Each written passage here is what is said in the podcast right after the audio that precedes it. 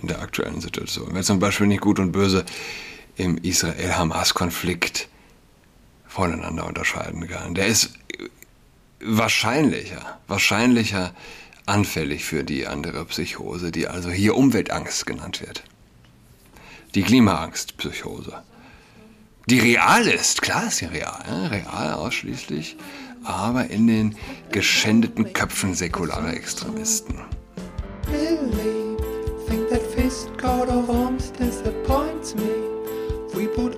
Hallo und herzlich willkommen zu Atlas Podcast. Mein Name ist Julian Adrat.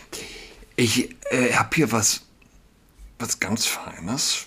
Website heißt Yale Climate Connections. Der überraschende Zusammenhang zwischen Umweltangst und Einsamkeit. Von, wie heißen die beiden guten Personen? Wir wollen ja hier auch, naja, Ehre wem Ehre gebührt, ja, James Arnott und Shannon Sterone. Überhaupt für mich, ähm, ich weiß gar nicht. Gibt es ja öfter, ne? Artikel, die von mehreren, also mehrere Autoren haben, Zeitungsartikel. Muss spannend sein, gemeinsam einen Artikel zu schreiben. Umso spannender, wenn es um Umweltangst geht. Okay, die Klimakrise verändert nicht nur unsere physische Umwelt, sie könnte sogar unseren Geist und die Art und Weise, wie wir uns miteinander verbinden, verändern. Man verzeihe hier so ein bisschen das holprige Google Translation Deutsch. Viele Menschen erleben zunehmende Angst vor möglichen extremen Wetterereignissen und die Sicherheit und der Sicherheit ihrer Häuser, ihres Eigentums und ihrer Lebensgrundlage wird befürchtet.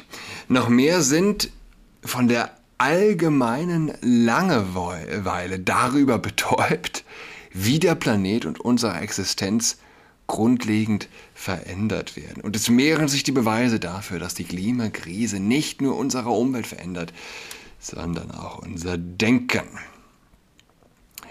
Der Klimawandel steckt in uns, sagte Clayton Alden, Neurowissenschaftler und Autor des in Kürze erscheinenden Buches The Weight of Nature, How a Changing Climate Changes Our Brains. Eines von mehreren aktuellen Büchern, die sich mit den Auswirkungen des Klimawandels befassen. Man könnte ja eigentlich denken,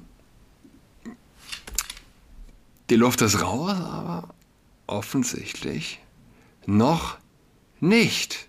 Und vielleicht sogar noch lange nicht. Bei vielen Menschen wächst die Angst vor möglichen extremen Wetterereignissen. Kennen Sie jemanden? Fragt man sich an dieser Stelle natürlich. Kennt ihr jemanden, der, äh, wie, wie, wie heißt es jetzt? Umweltangst, Umweltangst hat.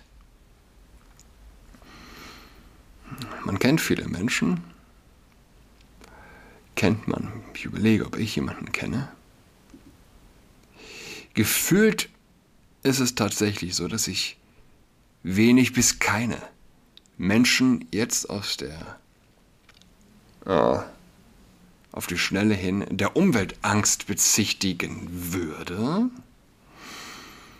Es ist leichter, Menschen zu kennen, die Israel hassen, die Hamas verharmlosen, die die vergewaltigten Frauen ähm, auf der Domplatte in der Silvesternacht 2015 verdrängt haben.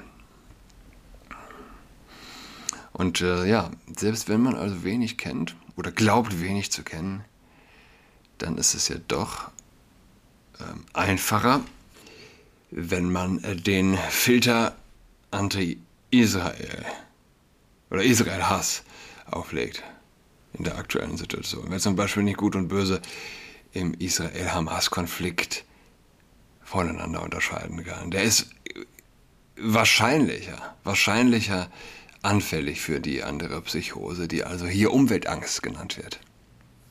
Die Klimaangstpsychose. Die real ist, klar ist sie real, real ausschließlich, aber in den geschändeten Köpfen säkularer Extremisten. Säkulare Extremisten wissen grundsätzlich nichts von Gut und Böse, so wenig wie ein vom Baum fallendes Blatt von Gut und Böse weiß. Ich überspitze ein wenig. Meinetwegen ein bisschen viel, aber machen wir uns nichts vor, seien wir nicht ängstlich davor, Sprache äh, auch überspitzt einzusetzen. Wir leben in einer Zeit, in der ein Mann im Parlament, ein Mann im Parlament, in dessen Statistik er als Frau gezählt wird, ähm, in dieser Zeit leben wir also und wenn man ihn als Mann anspricht, dann bekommt man eine Geldstrafe. Und in, in den Kitas erzählen sie Kindern, dass es äh, dass jeder sein kann, was er will, egal ob Junge oder Mädchen. Also komme man mir nicht mit übertreibe nicht. Julian übertreibt man nicht. Nicht wir Konservativen haben übertrieben. Nicht wir Konservativen. Die Linke hat übertrieben. Und die Linke ist da eigentlich ein noch viel zu nettes Wort. Aber ist es nicht so? Wir beginnen, wir beginnen zu lachen. Jeder lebt, klar, zum Teil in seiner Bubble und das ist fast nicht zu verhindern. Aber ich kann mich des Eindrucks nicht erwehren. Wir äh, Konservativen, ja, wir beginnen mehr zu lachen. So allmählich sickert das Verständnis für den Irrwitz, den uns die säkulare atheistische Linke eingebrockt hat, ja, Homokult, Transgenderismus, Vokismus, Islamunterwerfung. Wie irre das alles ist, ja, so langsam sickert es auch, ich weiß nicht, zum Otto-Normalverbraucher durch. Oder vielleicht zum Otto-Normalverbraucher, der letztlich doch nicht so Otto-Normalverbraucher war. Weil der Otto-Normalverbraucher in der Regel noch am allerlängsten klar denkt. Aber mittlerweile weiß so ziemlich jeder, es ist eine Lüge, dass es mehr als zwei Geschlechter gibt. Ne? Und es ist ja geradezu komisch. Man beginnt, sie auszulachen. Man beginnt konstant, sie zu belächeln. Und nichts ist machtvoller, als von Herzen über den Gegner zu lachen, lachen zu können. Oder nichts fürchten die Herrschenden mehr. Forscher stellen fest, dass die Klimakrise mit Krisen im Bereich der psychischen Gesundheit und der sozialen Isolation einhergeht und schlagen einige bemerkenswerte Möglichkeiten vor, wie diese Probleme miteinander verflochten sein könnten, der kollektive Stress, die Ängste und die Isolation, die durch klimabedingte Ereignisse verursacht werden und als Ökoangst bezeichnet werden, könnten dazu führen, dass die Menschen einsamer werden, was wiederum die Gesundheit, die Beziehungen und die kollektive Handlungsfähigkeit beeinträchtigt. Wenn ich Moment, wenn ich Einsamkeit höre, denke ich an Trennung, sagte Aldern per E-Mail.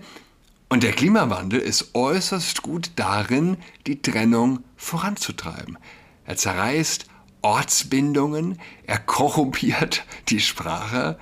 Durch sekundäre Vektoren löst er eine gesellschaftspolitische Spaltung aus. Dies sind alles Arten, wie eine sich verändernde Umgebung Menschen voneinander trennen kann. Ende 2022 berichteten zwei Gesundheitsforscher des Universitätsklinikums Hamburg-Eppendorf, André Hayek und Hans-Helmut König, über einen Zusammenhang zwischen Klimaangst und wahrgenommener sozialer Isolation, also Hamburg-Eppendorf. Ein Klinikum, das ich persönlich insofern in Anführungszeichen ganz gut kenne, als dass dort mein lieber Freund Arzt ist und ich dort auch, während er damals so viel hat lernen müssen für die medizinischen Prüfungen, nicht wahr? Mit dort in der medizinischen Universitätsbibliothek ebenfalls fleißig auf andere Art und Weise. Also, der Wahnwitz ist nicht nur aus Yale, ja, es kommt also auch aus Hamburg-Eppendorf. Sie befragten über 3000 in Deutschland lebende Menschen und verwendeten Fragen, um den Grad der Einsamkeit, Isolation und Klimaangst zu testen. Die Befragten machten auch Angaben, Angaben zu demografischen Merkmalen und zum Lebensstil, etwa zu Alter, Geschlecht, Wohnort und Alkoholrauchgewohnheiten. Wenn diese Faktoren einbezogen werden, ergab die Analyse der Umfragedaten einen Zusammenhang zwischen Klimaangst und sowohl Einsamkeit als auch sozialer Isolation.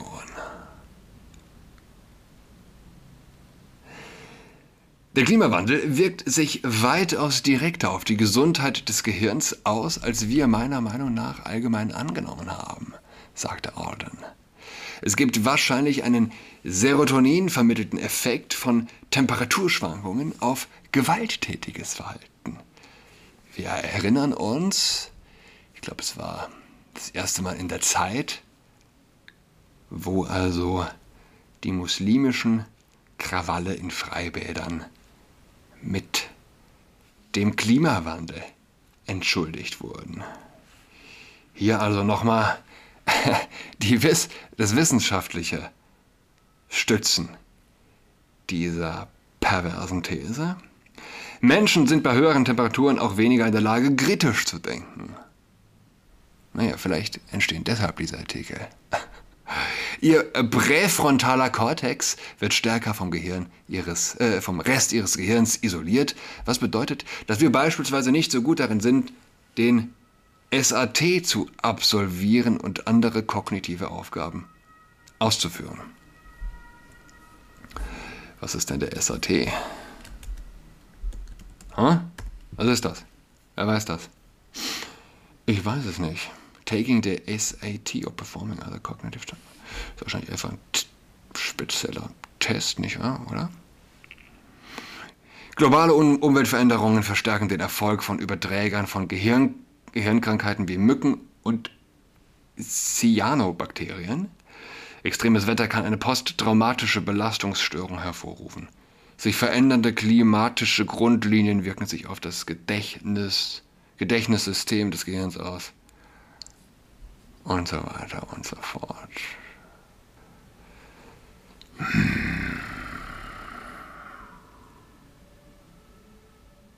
Wisst ihr, wisst ihr, wer, wer solche Studien macht? Wer sowas schreibt? Ich habe das eben noch irgendwo gelesen.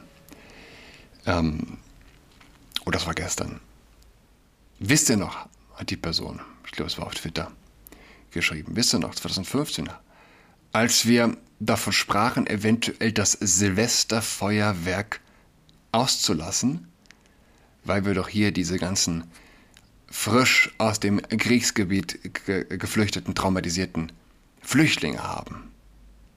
Bitte, lasst uns doch nicht böllern. Die sind doch alle noch traumatisiert. Das ist eine ähnliche, eine ähnlich weltfremde Denke, wie also hier es sich die Klimareligion wissenschaftlich, vermeintlich wissenschaftlich zurecht schustert. Ich wünsche euch allen eine, ja, frohe Weihnachtszeit. Wir sind ja noch, haben wir noch zwei Tage. Bis nächste Woche geht's wieder los mit nicht verkürzten Folgen. Auf bald, schweigt nicht. Tschüss.